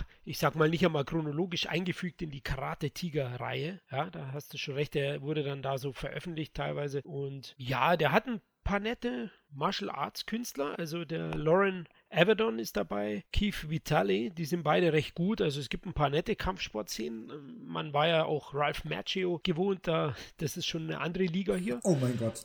Das war, das war, jetzt, das war jetzt ein fieser Krankick in die Eier von, von Karate Kid, wirklich. Von Danny LaRusso. Nein, ich schätze den auch. Wir waren jetzt beim philosophischen Film, zu denen zähle ich durchaus auch Karate Kid und dafür schätze ich sie auch. Ich dachte jetzt, du zählst auch noch Kickboxer 2 zu den philosophischen Filmen. nein, nein, nein. Äh, ich wollte gerade sagen, und das ist halt ein, ein, Film, der äh, dir einen dritten die Eier verpasst, der einfach nur auf Klopperei äh, gemünzt ist. Und da gibt es nichts Inhaltliches oder, oder, Dialoglastiges. Da gibt es auf die zwölf. Und damals fand ich ihn okay. Ja? Und äh, als jugendlicher, pubertärer Actionfilm-Fan, wenn man den nur okay findet, dann ist es nicht kein großes Werk, aber ich habe mich damals auch nicht gelangweilt.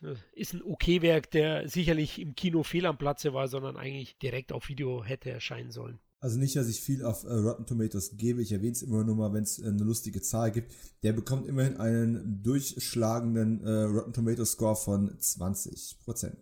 Wow. Immerhin. Na, soll keiner sagen, äh, der Film wäre nicht irgendwo bewertet worden. Und da sind wir auch quasi schon beim letzten Film, der im Januar gestartet ist. Und das ist so ein Ding, hat es leider auch nie über die VHS hinaus geschafft. Ich habe ihn damals gesehen, im Original hieß er Ski Patrol, im Deutschen dann äh, die Ski Akademie oder Ski Academy. Man hat ja damals auch viel Academy-Titel gebracht im Rahmen von der Police Academy. Und ist ein 1990, 1990er Film von Rich Coral. Viel interessanter finde ich aber tatsächlich, dass ich im Rückblick rausgefunden habe, dass Stephen Long Mitchell und Craig W. Van Sickle, die Autoren oder einige der Autoren dieses Films gewesen sind. Und Stephen Long Mitchell und Craig W. Van Zicke sind die Erfinder, Autoren und Produzenten von der 90er Jahre äh, Mystery-Serie Pretender. Und Pretender habe ich unglaublich gesuchtet. Ja, die ganzen teilweise unglaubwürdiger werdenden Staffeln. Und dass die, ja, keine Ahnung, vier, fünf Jahre vorher an Ski Akademie mitgeschrieben haben, äh, fand ich einfach irgendwie unglaublich witzig, weil es so weit weg ist von Pretender, wie es überhaupt nur geht. Und das Allergeilste an Ski Academy ist der, der amerikanische Werbeslogan, You have to ski it to believe it.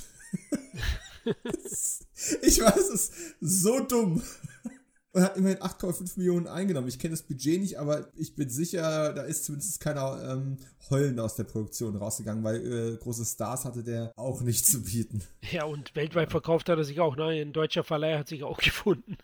ja, eben. Also offensichtlich, ob es jetzt so an, an, an dem Thema, aber es ist so ein typische Spät-80er Blödel-Comedy gewesen. Nicht so gut wie jetzt ja, keine Ahnung, das turbogeile Gummiboot oder solche Dinge oder auch die Police Academy, die ich eben schon erwähnt habe. Aber er hatte, ja, gut, was, es ist ewige Jahre her, dass ich den gesehen habe. Aber der hatte durchaus einige Lacher damals auch für sich verbuchen können. Ob der sich heute auf DVD noch verkaufen würde, ich wage es mal zu bezweifeln, weil er einfach nicht die, das Kultgefolge hat oder noch irgendwelche äh, heute berühmten Stars in Nebenrollen. Aber es war ein Film seiner Zeit. Formulieren wir es mal ganz vorsichtig so. Man, man kann ja wirklich drüber schreiben aufs DVD-Cover von dem Machern vom Pretender. ja, das würde aber die Sache irgendwie auch nicht, äh, ich weiß nicht. Es, würde es nicht gut beschreiben, glaube ich. okay, vermutlich. Aber ja, Januar war sicherlich ein guter Schachzug, den da zu, Wind, äh, zu Schneezeiten zu bringen. Und es ist sicherlich ein Film, der haupts hauptsächlich saisonal funktioniert. Mhm. Ich habe übrigens eine Sache vorhin vergessen bei unserem ähm, äh, Blick auf die kulturellen Ereignisse im Januar 1990. Das Allerwichtigste natürlich, wer war auf dem Cover des Playboy damals gewesen? Äh, das füge ich jetzt an der Stelle statistisch gesehen noch ein. In Deutschland war das Simone Holz. An dieser Stelle möge man sich vorstellen, dass eine Grille zirpt. Im amerikanischen war es Joan Severance. Joan Severance, der Name sagt wahrscheinlich auch niemandem irgendetwas, aber die arbeitet sich bis heute durch alle möglichen Serien durch, unter anderem Sachen wie American Horror Story, und Mitte der 90er hatte sie einen echten Lauf in äh, B- bis C-Filmen wie Black Scorpion äh, und so weiter und so fort. Und auf dem Cover des Playboy ist sie gelandet, weil sie ihre, in Anführungszeichen, Durchbruchrolle in Die Glücksjäger von 1989 hatte und außerdem in Ein Vogel auf dem Drahtseil gespielt hat, der Mel Gibson äh, Comedy, wo sie quasi die zweite Geige neben Goldie Horn gespielt hat. Und äh, ebenfalls mit auf dem Cover zumindest namentlich waren noch Tom Cruise und der damals sehr angesagte Andrew Dice Clay von Fort Fairlane. Ich dachte, das muss man kulturell jetzt einfach nochmal dazu ballern. Ich nehme an, du bist auch ein großer Joan Severance Fan. Äh, nein. nochmal die, die zirpende Grille einblenden. Äh, so ungefähr. Also gut, schön, dass du noch ein bisschen, äh, ja, Gossip dazugepackt hast, wo sie so war in Zukunft, äh, wo sie dann später äh, ihr Geld verdient hat. Sonst wäre die Frau mir nicht bekannt. Ja, äh, man muss ja trotzdem mal äh, schauen, äh, was damals so alles wichtige Argumente verteilt hat. Und es kann nicht nur Tutti Frutti hier nackte Tatsachen liefern. Der Playboy hatte damals ja durchaus auch noch eine gewichtige Rolle in irgendeiner Form. Tja, das war der Januar 1990 auch schon im Schnelldurchlauf. Ähm, wenn wir jeden Film jetzt etwas länger durchkauen würden, das würde den Rahmen sprengen. Aber was ist denn dann so im Januar 1990 in den Charts gelandet? Da habe ich mir mal tatsächlich die, die Box-Office-Zahlen ergoogelt und auf Platz 10 im Januar hat es tatsächlich dann der Club der Toten Dichter geschafft. Der ist dann doch recht erfolgreich gewesen. Sex, Lügen und Video, heute wie gesagt nicht mehr zu sehen, hat ihn aber geschlagen. Äh, der war auf Platz 9. Klar liegt auch daran, dass der Club der Toten Dichter erst in der letzten Woche startete ja. und äh, Sex, Lügen und Video schon in der ersten. Auf Platz 8 Family Business. Auf Platz 7 ein Überbleibsel aus dem, äh, aus dem Kinojahr 1989, Harry und Sally. Ich bin mal ganz ehrlich. Harry und Sally, toller Film, äh, klar. Wichtiger Beitrag zum Verständnis der Geschlechter. Ähm, die Orgasmus-Szene von Mac Ryan ist das, was ich über Jahre hinweg als einziges aus dem Film gekannt habe und mir mehrfach angesehen habe. Ja. Irgendwie war das schon ähm, aufregend. Ja, ich muss aber sagen, ich habe ihn später geschaut und äh, der hat wirklich nicht nur diese eine Szene, sondern viele tolle Dialoge. Und Billy Crystal und Mac Ryan haben eine, eine erstklassige Chemie. Ja, absolut. Oliver Co. war auf Platz 6. Äh, ein gewisser Film, in den ein gewisser Herr Wurfbaum nicht reingekommen ist, Lock Up, schafft es auf Platz 5. Eieiei, du, du trittst mir aber heute ganz schön in die, ich sag's nicht. Ja, ja, ich bin Kickboxer Teil 3. Ne? ja, genau. ähm, ein Überbleibsel von 89 ist dann auch Black Rain auf der 4. Den mag ich ziemlich gern. Den oh. habe ich mit meinem oh. Opa damals noch gesehen, der das, der die Videokassette äh, gekauft hat. Äh, könnte einer meiner allerersten ähm, Ridley Scott-Filme gewesen sein. Und äh, ja, mein Opa stand äh, sehr auf Michael Douglas äh, dank Wall Street. Das war ein ganz großer Film für ihn. Und äh, da haben wir auch Black Rain gesehen. Und diese Szene mit den Motorradkillern gegen Andy Garcia, das hat sich echt eingebrannt. Ne? Ja, also ich liebe den Film regelrecht. Ich halte den für einen der unterschätztesten Titel der 80er Jahre. Also den empfehle ich immer wieder. Leute, den kennen ja viele heute nicht mehr. Also Michael nee. Douglas wird mit, mit wesentlich anderen Titeln assoziiert, aber der ist echt toll. Also du hast schon gesagt, das ist ein Gänsehautmoment. Du brauchst es nur erwähnen und ich habe es schon wieder geistig vor Augen mhm. und habe mir stehen die Tränen in den Augen. Und ich habe ähm, seit den 90ern nicht mehr gesehen. Ich habe die DVD hier, aber ich habe ihn ewig nicht mehr gesehen. Aber es hat sich so eingebrannt, so viele Bilder aus diesem Film. Ähm, das, das war schon echt prägender, als ich gedacht habe, bevor ich angefangen habe, darüber zu sprechen. Auf Platz 3 etwas eher Erheiterndes mit einer Ghostbusters Connection. Äh, Liebling, ich habe die Kinder geschrumpft. Klar, Rick Moranis äh, damals ganz groß, ne? Den haben wir auf Platz 2 gleich wieder getroffen mit Ghostbusters 2. Und ein anderer zweiter Teil war immer noch auf der 1 Zurück in die Zukunft 2. Also zwei zweite Teile auf den ersten beiden Chartpositionen. Hm. Ja, die Sequel Mania hat schon begonnen. Ne? Ende der 80er ging es ja richtig los. Ne? Also man bräuchte nur schauen. Also 89 kam ja zum Beispiel auch Indiana Jones 3 und äh, Zurück in Zukunft 2, Ghostbusters 2, zumindest in den USA sind die da alle gestartet. Also es war Wahnsinn. Da hat dann auch der Erfolg viel ausgemacht, dass es dann in den 90ern so weiterging. Ja, absolut. Und heutzutage leben wir ja quasi im großen Zeitalter der Sequels, der Remakes, der Reboots. Und ähm, nachdem wir jetzt über die Kinodonnerstage im Januar 1990 gesprochen haben, kommt jetzt vielleicht meine Lieblingskategorie dieses äh, Podcasts, der gerade seine erste Folge hat. Also weiß ich noch gar nicht, was meine Lieblingskategorie wird. Aber wir kommen zur Zweitsichtung. In der Kategorie Zweitsichtung versuchen wir mit unseren bescheidenen Mitteln und unserer höchsteigenen Meinung, den Film herauszufinden, der aus dem Januar 1990 heute noch das beste Standing hat, den man ungesehen, wenn man den Januar 1990 irgendwie in einen Film packen müsste, den man heute noch, ja, dem Zuschauer mitgeben kann, der noch am wichtigsten ist, der am besten gealtert ist oder gar nicht gealtert ist oder der vielleicht heute sogar besser dasteht, als das vor 30 Jahren getan hat.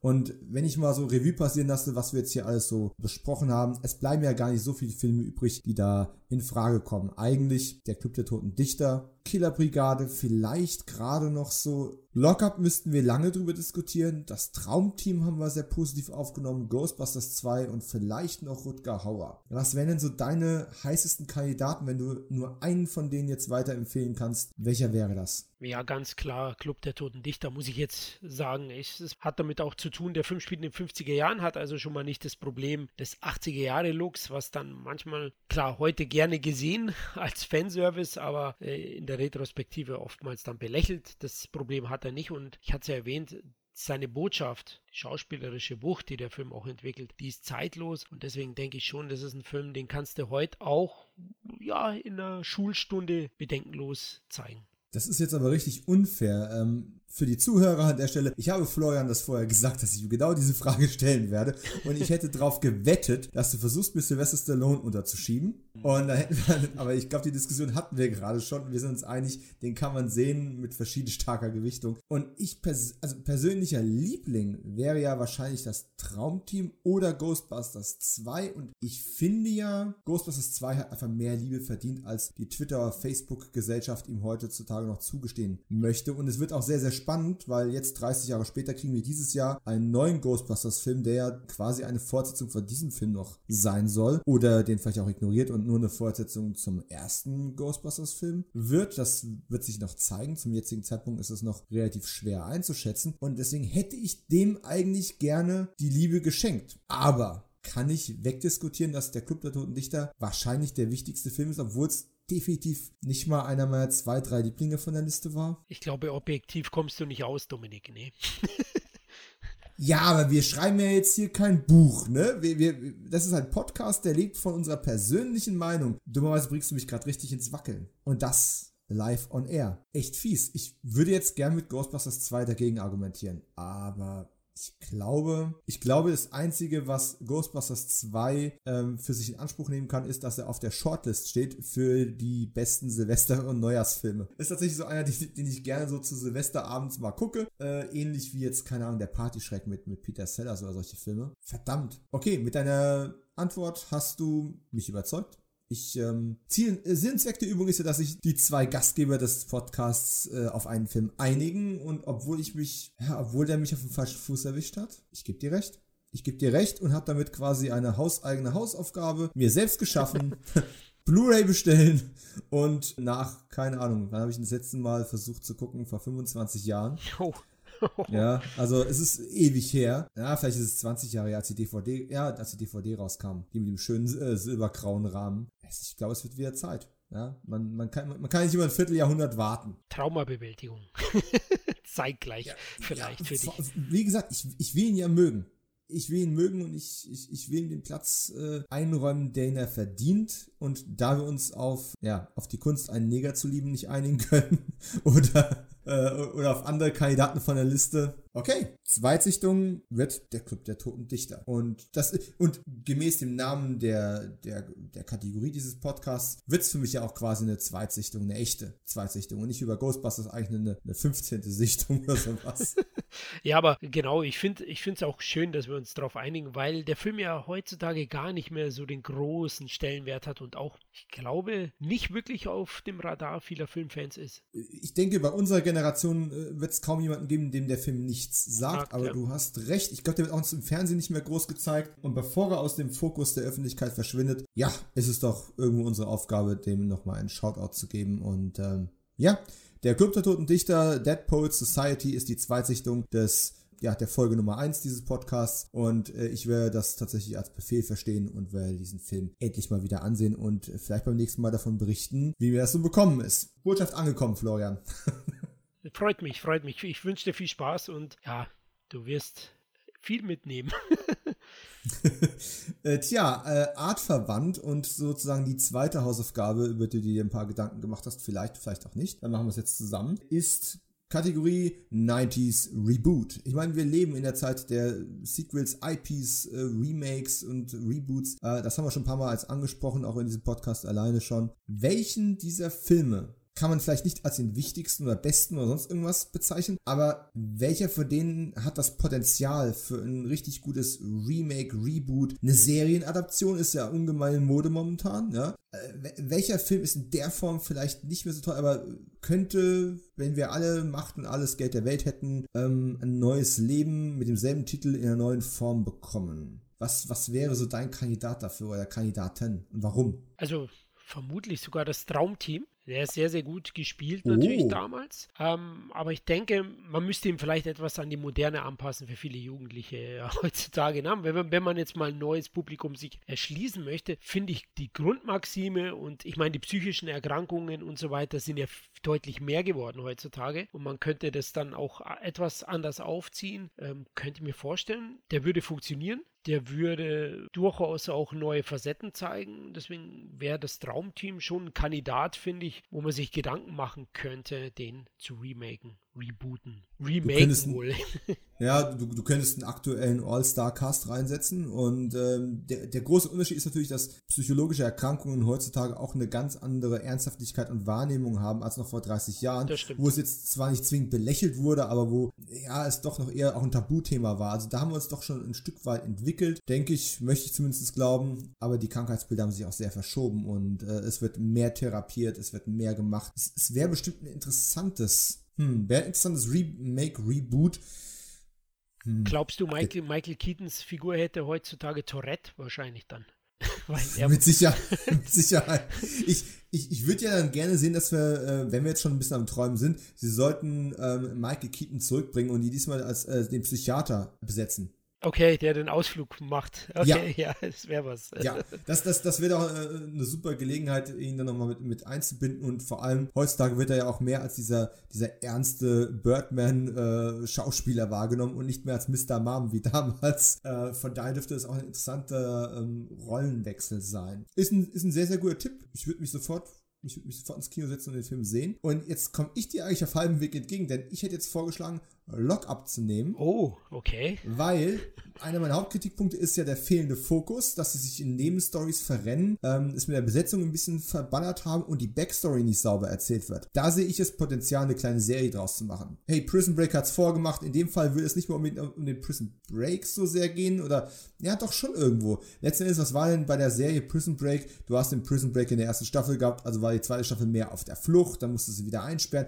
Das ist ja ein bisschen problematisch gewesen, aber hier gibt ja schon dieser Film an sich vor, dass du in der Backstory die, von der ersten Flucht erzählen kannst und immer so häppchenweise über die einzelnen Episoden ein bisschen enthüllen kannst, warum die beiden sich so abgrundtief verabscheuen. Und kannst da sehr viel mehr auch rein und rausgehen aus dem Knast. Du kannst mal eine ganze Episode lang in der Isolationshaft spielen lassen und dem Zuschauer auch wirklich so ein, ja, äh, richtig unter Stress setzen, indem er einfach wirklich aus dieser Zelle nicht rauskommt in dieser Episode. Ich denke, da könnte man was draus machen und es wäre eine Gelegenheit auch zum Beispiel einen, ja, etwas gereifteren Actionstar äh, in dieser Rolle auch zu besetzen. Also da, das wäre, fände ich ein interessantes Ding für Netflix oder Amazon, das mal aufzugreifen. Und nein, ich möchte an der Stelle jetzt nicht Sylvester Stallone als den äh, sadistischen Aufseher sehen.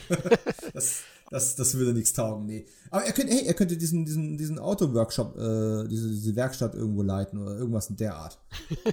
ja, zum Beispiel, ja. Also du, für Knast-Serien und Filme bin ich immer zu haben. Ich mag das Genre, dieses Subgenre sehr gerne. Also ja, könnte ich mir vorstellen. Ich sage ja inhaltlich und mit mehr Charakterentwicklung kannst du sicher mehr draus machen. Der Film hm, wäre tonal natürlich anders oder die Serie, aber ja, könnte ich mir auch vorstellen. Ja, also ich meine, ich habe zwar die, die Killer-Brigade viel besprochen, aber den würde ich einfach so stehen lassen, wie er ist. Das sind so, möchte ich den als Serie haben? Nee, ein Remake macht heute auch keinen Sinn mehr. Family Business ist ein Konzept, was man noch ohne weiteres klonen könnte. Äh, man könnte jetzt Matthew Broderick schon in der Hoffman oder in der Connery-Rolle langsam holen und könnte nachfolgende Generationen da reinsetzen. Aber ich ich glaube tatsächlich, gerade weil mich diese, äh, dieser fehlende Fokus bei Lockup so überraschend geärgert hat und ich ihn eigentlich besser finden wollte, würde ich sagen, nehmen wir Lockup. Also es wäre mein Tipp, aber das Traumteam bin ich auch, stehe ich auch total dahinter.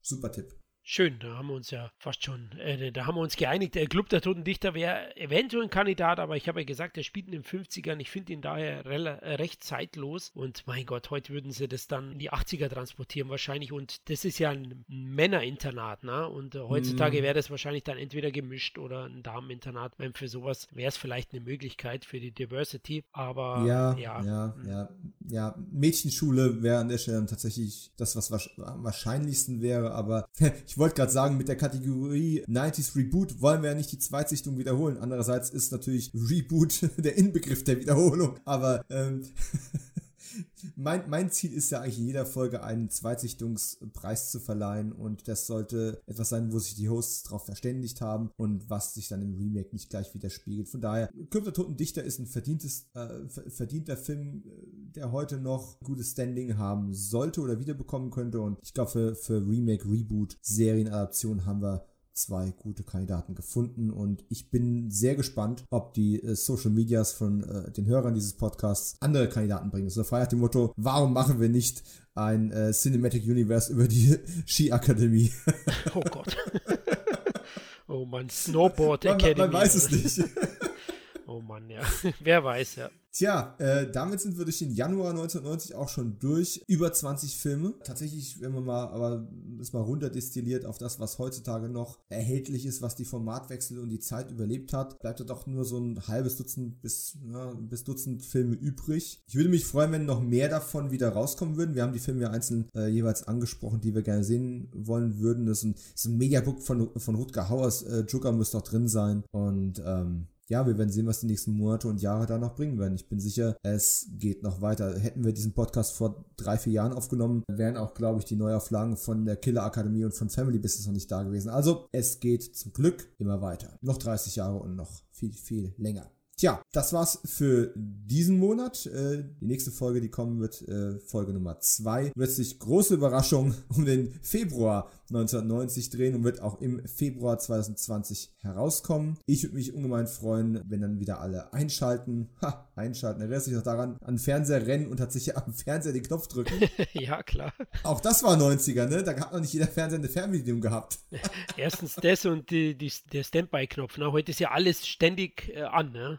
Das war früher oh, auch. Ja. Da gab es noch einen Hauptschalter sozusagen. Oh ja, oh ja. Und wir hatten noch Zeiten, da waren wir einfach off. Und genau da gehen wir jetzt auch wieder hin. Äh, Florian, wo finden wir dich am besten auf den Social Medias, um äh, dir zu sagen, wie toll man deine Beiträge und deine äh, Nominierung für das äh, 90s Reboot fand? Ja, auf Facebook findet ihr mich unter Florian Wurfbaum zum Beispiel, auf Twitter unter f Wurfis und bei Letterbox könnt ihr mir auch folgen und ja, mal sehen, was ich so zuletzt geschaut habe unter Florian Wurfbaum ebenfalls. Auf Letterbox bin ich natürlich auch äh, unter Dominik Stark. Auf Facebook gibt es eine öffentliche Seite, die ist starkdominik und auf Twitter stark-dominik. Es gibt natürlich auch diesen Podcast äh, jetzt schon zur Zeitpunkt der Aufnahme auf Twitter. Bis das Ding veröffentlicht ist, wird es sicherlich auch eine Facebook-Seite geben. Einfach suchen Kino90, das wird sich ganz leicht finden lassen. Auf Twitter ist das Handle at Kino90, 90 als Zahl Podcast. Und ja, ich sage jetzt schon viel Spaß beim Wiederentdecken, beim Ausgraben. Lasst uns hören, was ihr im Januar 90 gesehen habt oder was ihr Jahre später nachgeholt habt und toll findet. Und ist Ghostbusters 2 wirklich so schlecht? Wir werden es erleben und seht euch den Film an. Wir hören uns bald wieder an dieser Stelle. Ciao. Macht's gut, bleibt retro. Ciao. Halt, stopp. stopp. ich habe das Allerwichtigste vergessen. Die Show Notes dieser Episode gibt es auch auf Letterboxd, denn auf Letterboxd bin ich ebenfalls vertreten und da lege ich für jede Episode Kino 90 auch eine entsprechende Liste an mit allen Titeln, die wir erwähnt haben. Wenn euch irgendwas entfallen ist, einfach da nachschauen, da findet ihr alles. Jetzt aber wirklich, ciao.